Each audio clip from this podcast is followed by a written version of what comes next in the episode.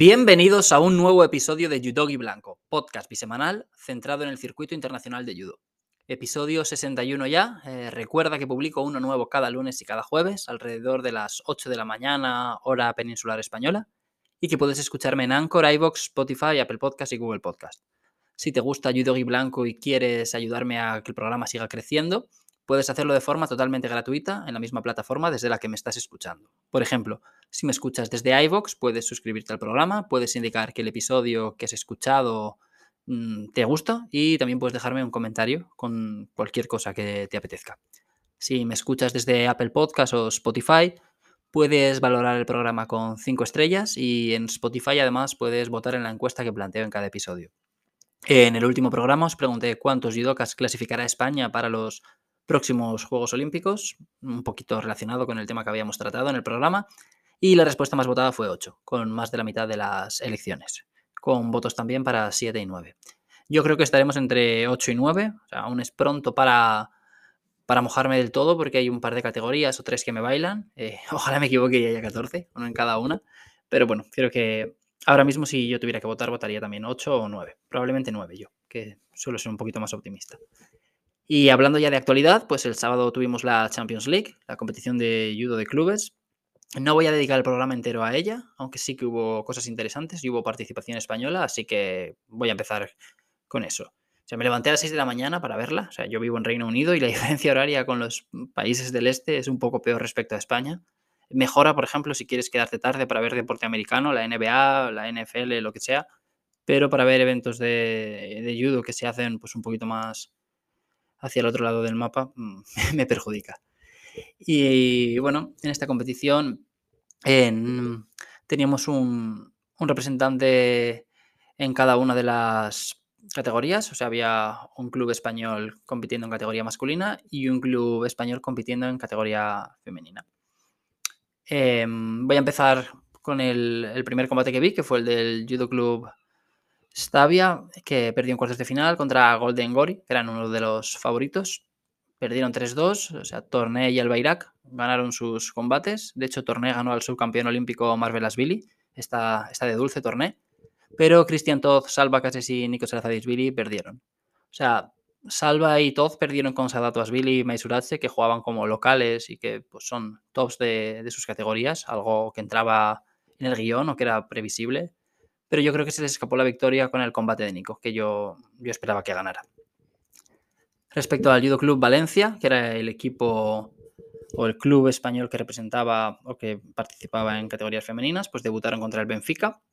Eh, en la primera pelea, Larisa Serich perdió con Rochelle Núñez. En la ronda posterior, Ana Pérez perdió con Recapup, es decir, Valencia empezó 2-0 abajo. Hubo una pelea muy chula de ver entre Telma Monteiro y Daría Vilodida a continuación. O sea, se adelantó Monteiro, igualó enseguida la ucraniana y se fueron al Golden Score, donde Vilodit se la llevó, 1-2.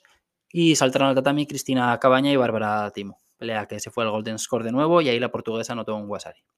3-1, ya sin opciones para Judo Club Valencia. La última pelea fue Kopnayeva contra Jets Brown y la, pues la británica puso el 4-1 para el equipo portugués.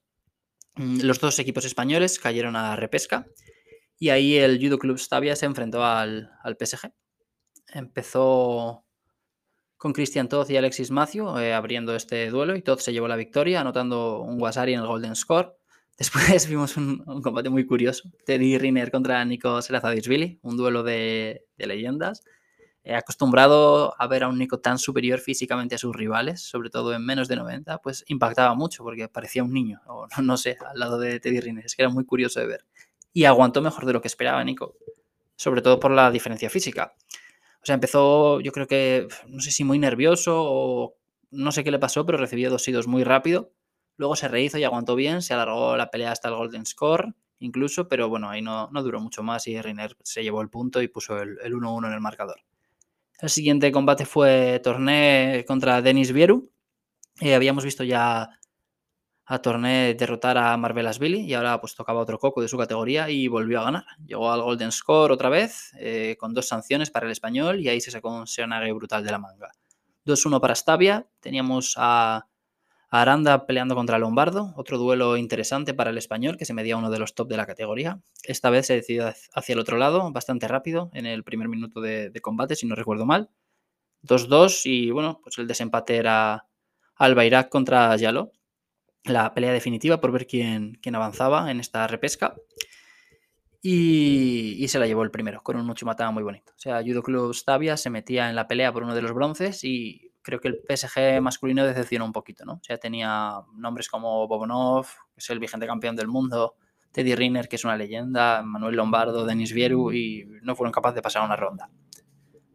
En la repesca del Judo Club Valencia se enfrentaron contra Etoile Sportif Blanc Mesnil, eh, perdón por la pronunciación, pero no hablo francés, Empezó Bilodid contra Fatia Musa, se llevó la victoria rápida la ucraniana trabajando en suelo y hay que destacar que esta vez he visto a Daria Bilodid mejor que nunca, desde que ha subido a menos de 57 kilos.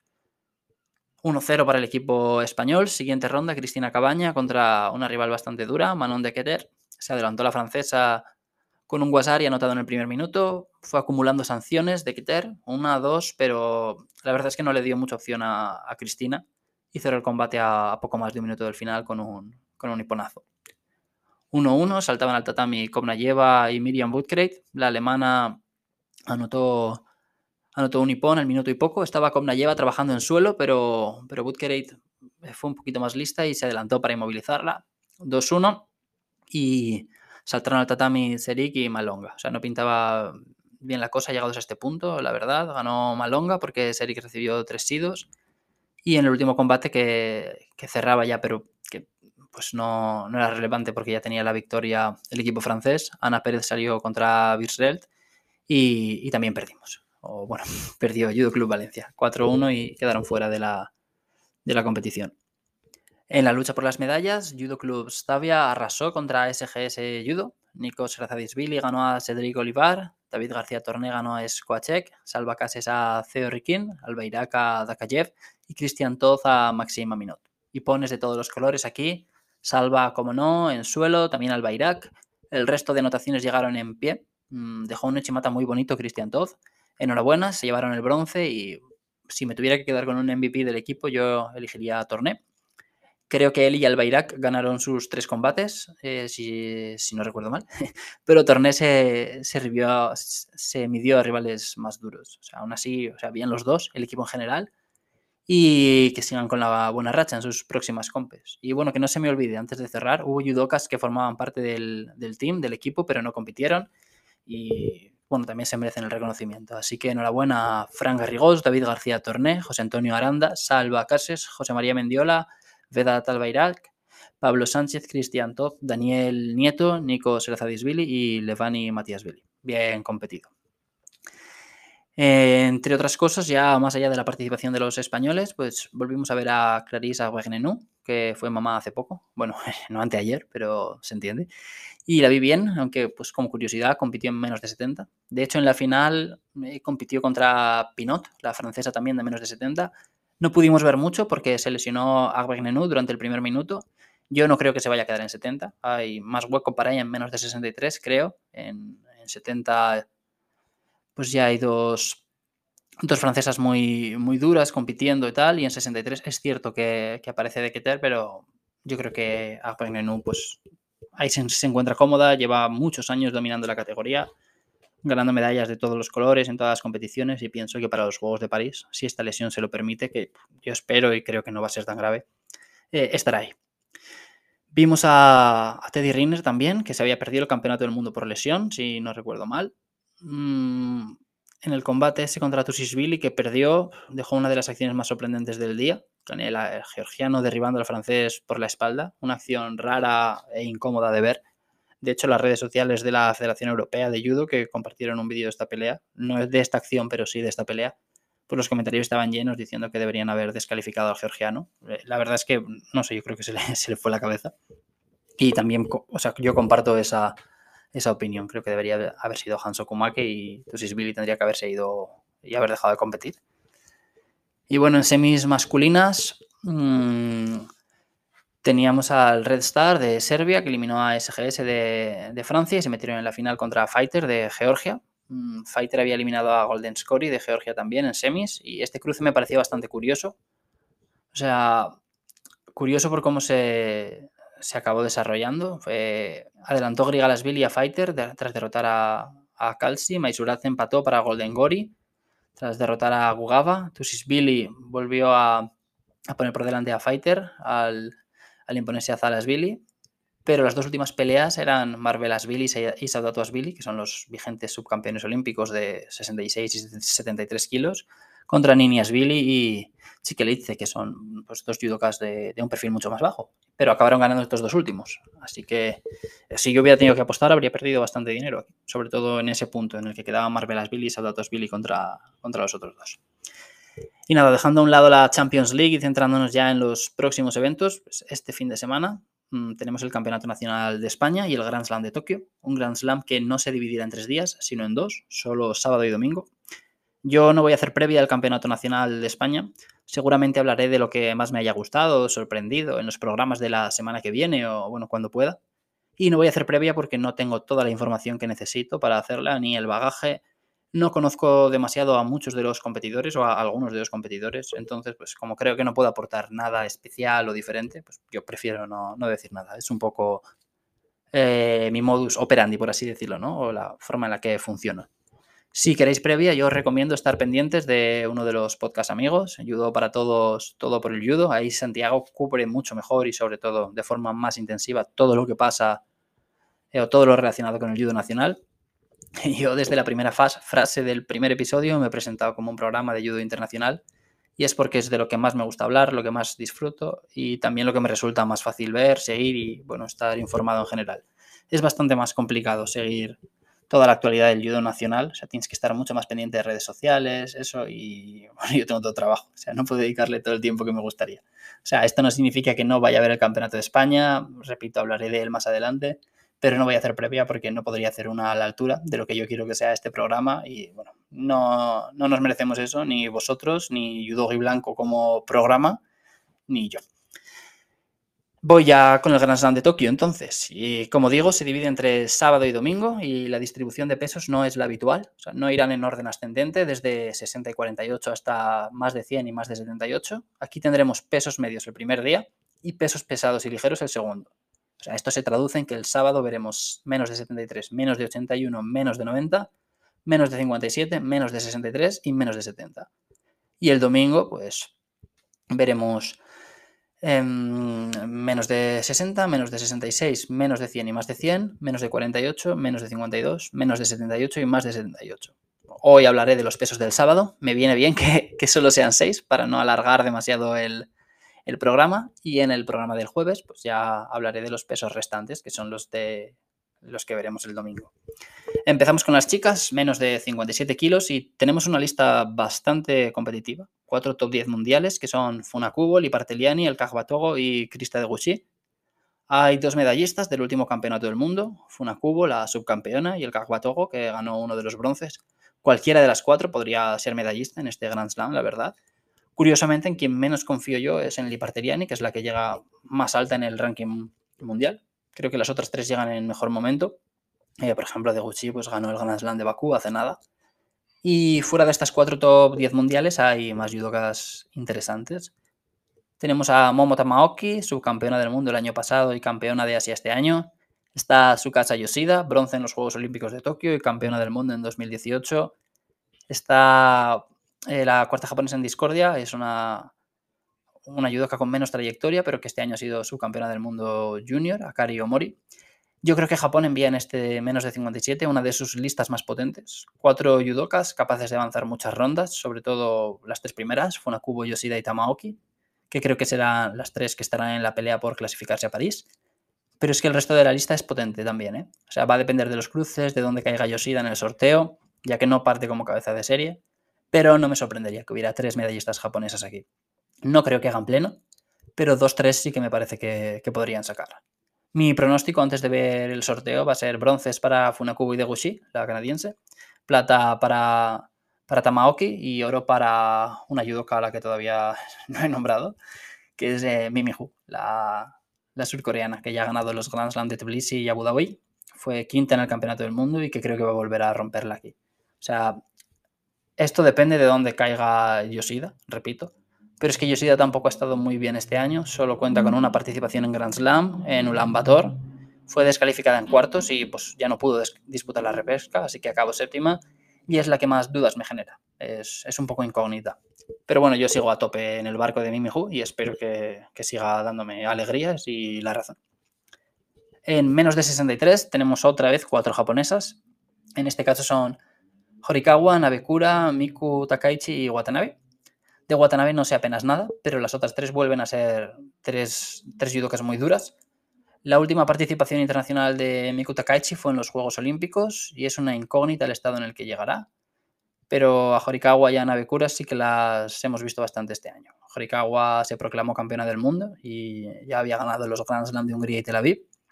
Es la que llega en mejor momento, sin duda, y ya ha pillado cierta ventaja para estar en París, aunque ahí también van a pesar mucho pues, los desempeños en campeonatos nacionales. Y Navecura pues, también ha ganado dos Grand Slam este año, los de París y Ulan. Aunque en el campeonato de Asia fue segunda, porque perdió la final contra Bolt de Mongolia. Aquí las grandes amenazas para arrebatar medallas a Japón, pues Enrique Elis Barrios de Venezuela y sobre todo eh, Pinar de, Canadá, que este año además está de dulce. Fue plata en el Campeonato del Mundo y en el Campeonato Panamericano de Oceanía. Fue oro en los Juegos de la Commonwealth y en el Grand Prix de Zagreb y llega a este Grand Slam de Tokio como la número 2 del mundo. En la final del Campeonato Continental, que, como comento perdió, perdió contra otra judoka que está en la lista, que es la australiana Katharina Hiker, número 7 del mundo y que viene de ganar el Open de Perth, pero yo no apostaría mucho dinero por ella aquí. Como posibles caballos negros, pues dos judokas muy jóvenes que cada vez están rindiendo mejor. Johan van Lieshout, de Países Bajos, doble campeona del mundo junior y que este año como senior también ha ganado sus cosas. El Gran Prix de Portugal a principio de año y un Grand Slam, hay un bronce en el Grand Slam de Abu Dhabi hace nada, unas semanas. Hay mucha gente de Países Bajos en esta categoría. Ella tiene que seguir ganándose su, su huequecito y reivindicando que puede estar ahí. Bueno, es algo que ya, ya viene haciendo, vaya. Aquí, por ejemplo, compartirá lista con su compatriota Vandenberg, subcampeona del Grand Slam de Bakú, y pues creo que puede ser interesante fijarse en cómo lo hace cada uno. Y la segunda joven de quien yo estaré muy pendiente es Florentina Ivanescu de Rumanía. No tiene, em, no tiene Florentina pues, resultados tan llamativos como los de Van Liesut, pero fue quinta en el Campeonato del Mundo Senior, se quedó nada de subir al podio y a mí me gusta mucho porque siempre busca el hipón, o sea, meter la mayor piña posible, y tiene un judo muy atractivo, que, engancha ¿no? y te deja pegado a la pantalla cuando lo ves desde casa. En esta categoría tampoco me sorprendería ver a dos o tres japoneses en el podio, aunque dudo que hagan, dudo que hagan pleno. Saltamos a menos de 70 kilos y con esto cerramos el repaso a las categorías femeninas. Esta es la categoría más importante para los españoles porque aquí veremos a nuestra única representante, Aisu Noda, que partirá como cabeza de serie y a quien realmente veo con opciones de pelear las medallas creo que en esta categoría la lista de Japón no es tan poderosa. O sea, de nuevo hay cuatro judokas, pero quizá con menos nombre y mérito internacional. Moka Kuwagata, subcampeona del mundo cadete en 2019, pero que este año estuvo en el Campeonato del Mundo Junior y quedó lejos de pelear las medallas. Rijo Saiganji, cuya última participación fue en el Grand Prix de La Haya en 2019, donde perdió en su primer combate. Yukiko Uno, que también debuta en una competición grande tras haber competido en tres Opens sin ganar ninguno, hace ya un par de años además y Saki Nizoe, que es la gran esperanza de Japón para subir al podio, pero que tampoco es que sea súper ultra dominante. O sea, no me malinterpretéis, oro en el Grand Slam de Hungría, plata en París y bronce en el Campeonato del Mundo este año. O sea, son tres grandísimos resultados, pero no es como, por ejemplo, pues, Uta Abe, en menos de 52, que es la favoritísima al oro siempre. Aquí, aparte de Isunoda, mmm, hay más judokas que tienen muchas opciones de ganar medalla en este escenario tan interesante. La venezolana El Bismar, que viene de sacar un bronce en Bakú. Tel Sidhu, que ganó el Grand Slam de Abu Dhabi y fue quinta en Bakú, pues también podría dar guerra, pero sobre todo lo que más me apetece ver, ahí su noda aparte, es el duelo de alemanas, Butkereit Marro. No voy a profundizar porque he hablado bastante de ellas en varios programas, quizá demasiado. Hace un par de lunes hablé de Marro y Basile, en verano creo que incluía a Butkereit como una de las triunfadoras del arranque de la clasificación olímpica. Pero bueno, ha llegado el momento en el que las dos por fin comparten convocatoria. O sea, una vez más, tras la lesión de Scotchimarro. Es importante ver cómo regresa eso, Scotchimarro de, la lesión, ver qué tal está Woodcrate, que hoy ha estado, bueno, hoy, estoy grabando esto. Eh, este programa se estrena el lunes, pero no lo estoy grabando el lunes. Ha estado Bootcrate en la Champions League. No sé si le afectará el tener dos compes tan exigentes tan seguidas, pero bueno, creo que es como que el gran atractivo de esta categoría. Incluso más allá de ver a las, a las cuatro japonesas en acción, yo creo que los frikis del judo lo que quieren ver aquí es ver qué tal está Scotchimarro y ver qué tal lo hace Bootcrate, ¿no? En esa lucha por, por estar en, en los Juegos de París representando a Alemania. Saltamos a los chicos, menos de 73 kilos. Tenemos una lista interesante, bastante interesante. Está el campeón del mundo y también el subcampeón, que son Sendochiri y Hashimoto. Tenemos al canadiense Arthur Margelidon, número 9 del mundo. Y estará Turaev, con quien ha pasado algo curioso. O sea, él fue el clasificado para los Juegos de Tokio, pero desde entonces es probablemente el, el cuarto uzbeco en orden de importancia, en menos de 73 kilos. En el Campeonato del Mundo estuvieron Yul Dosev y Ajadov, y además, este año también hemos visto a Nomonov conseguir grandes cosas. De hecho, está por delante de Turaev en el ranking mundial. Y es que a Turaev este año solo lo hemos visto en el Grand Slam de Hungría, donde perdió en su segunda pelea contra Stodolski, el polaco. Perdió porque se lesionó y decidió retirarse. Puede que por este motivo se perdiera el mundial, no lo sé. Pero lo cierto es que ha sido su única compe del año y que ahora tiene otros judokas por delante y tiene que pues, apretar un poquito y pisar el acelerador para recuperar el terreno perdido. En cuanto a los japoneses, pues ya he adelantado que veremos a Hashimoto, el subcampeón del mundo. Y pese a ser el subcampeón del mundo, no parte como favorito el oro aquí, porque en la lista de seleccionados también está Shohei Ono, por fin. O sea, doble campeón olímpico y triple campeón del mundo. Va a arrancar la clasificación olímpica aquí, ¿no? Tenemos la duda de si realmente va a pelear por estar en París. Imagino que sí, pero lleva un tiempo inactivo. Él se perdió el Grand Slam de, de Ulan Bator por motivos de salud cuando hablo de que está inactivo me refiero a, a, que no ha estado participando en competencias internacionales. Entonces no ha podido sumar puntos para, el ranking. Eh, curiosamente, en esta lista está el alemán Vanke, que es el que le derrotó en el campeonato por equipos de los Juegos de Tokio y rompió una racha brutal de, de peleas seguidas en las que Sohei no no perdía. De hecho, eh, también está Arthur Margelidon, ya lo he dicho. Contra él perdió en el Grand Slam de Tokio de 2017, pero es una derrota con asterisco, porque fue porque no pudo saltar al tatami por lesión. O sea, es una burrada. Y si no contamos la derrota contra Margelidon, y podemos no contarla porque no salió a, pelear, lleva sin perder un combate en competición individual en tatami internacional desde la final del Grand Slam de Tokio del año 2014, cuando aún no era ni siquiera campeón olímpico. Ahí perdió contra, contra Hiroyuki Akimoto, eh, lo normal es que aunque lleve año y medio sin pisar tatami internacional, pues siga ganando. Ya digo, desde ese día no pierde una competición individual, perdió esa... O sea, tiene esa derrota contra Margelidon porque se lesionó y no pudo salir al tatami y tiene la derrota en, el, en los Juegos Olímpicos, pero fue en el campeonato por equipos. Entonces, realmente pues, entiendo que haya gente que no se lo cuente como, como derrota ¿no? en, el, en el récord. Además, también vamos a ver a Keno Yoshi, que que ha sido subcampeón en sus últimos Grand Slam, eh, Tbilisi 2022 y Bakú 2021, y a Harada, que ganó el Grand Slam de París el año pasado. O sea, podría tener cuatro medallistas Japón aquí. Sobre todo si, si Ono y Hashimoto, sobre todo, bueno, Ono, se quitan de encima a Sendochir y le dejan fuera. Yo creo que los otros tres sí que podrían ganar a cualquiera de la lista. Creo que eso, Sendochir es el único que puede plantar cara a cualquiera de ellos y pienso que si el sorteo lo permite, más o menos, pues sí que puede haber, sí que puede haber pleno. Esta es para mí de las de todas las categorías que, voy a analizar hoy, la categoría donde veo más opciones de que este pleno se dé. En menos de 81, como casi siempre, hay una lista muy dura. Japón envía al campeón olímpico Nagase, al vigente campeón de Asia Sasaki, al ganador del Grand Slam de París Fujiwara y a Kenia Kohara, múltiple medallista en Grand Prix y Grand Slam, pero que lleva casi cuatro años alejado del circuito internacional. Muchas opciones de subir al podio de nuevo, o sea, no sorprendería verles con dos, tres medallas, pero tampoco si al final solo sacan una, porque la lista, pues como casi siempre, es complicada. Tenemos a John Wally, que es mi gran favorito para el oro, oro que sería su tercer oro en, Grand Slam del año. Está el brasileño Simit, que este año también lo ha hecho muy bien. El belga Samichuchi, que necesita pues, reivindicarse un poco tras sus últimas actuaciones. Tenemos a los franceses Chilard y Giallo, ambos ganadores de medallas importantes este año. Y bueno, otros judokas con, con mucha trayectoria. Eh, Manukian, Gauthier, Tatalasvili, Gerbekov, Magmatbekov, Dominic Rechel. Es una lista muy atractiva, la verdad. Eh, yo creo que es de menos de 81 es la categoría más difícil de pronosticar de este primer día. Y a ver, a ver qué pasa. En menos de 90, y ya con esto voy a cerrar, pues volvemos a tener una categoría súper interesante. Tendremos al vigente campeón olímpico Becauri y al de 2016, eh, Masu Baker, de padre americano, como el campeón olímpico en menos de 100 kilos, Aaron Wolf.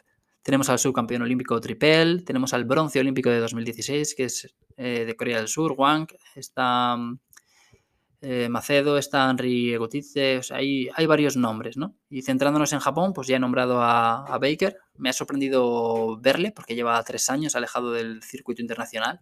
Japón flojea un poquito en menos de 90, más que en otras. Eh, no sacó medalla en el Campeonato del Mundo, tampoco en los Juegos y Puede que Baker pelee por estar en París. Al final tiene solo 28 años y si parece que se reengancha al circuito, pues tal vez sea esa su intención.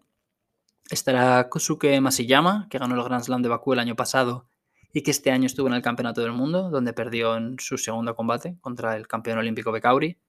Estará Soichiro Mukai, subcampeón del mundo en 2019 y que parecía el llamado a reinar en esta generación, ¿no?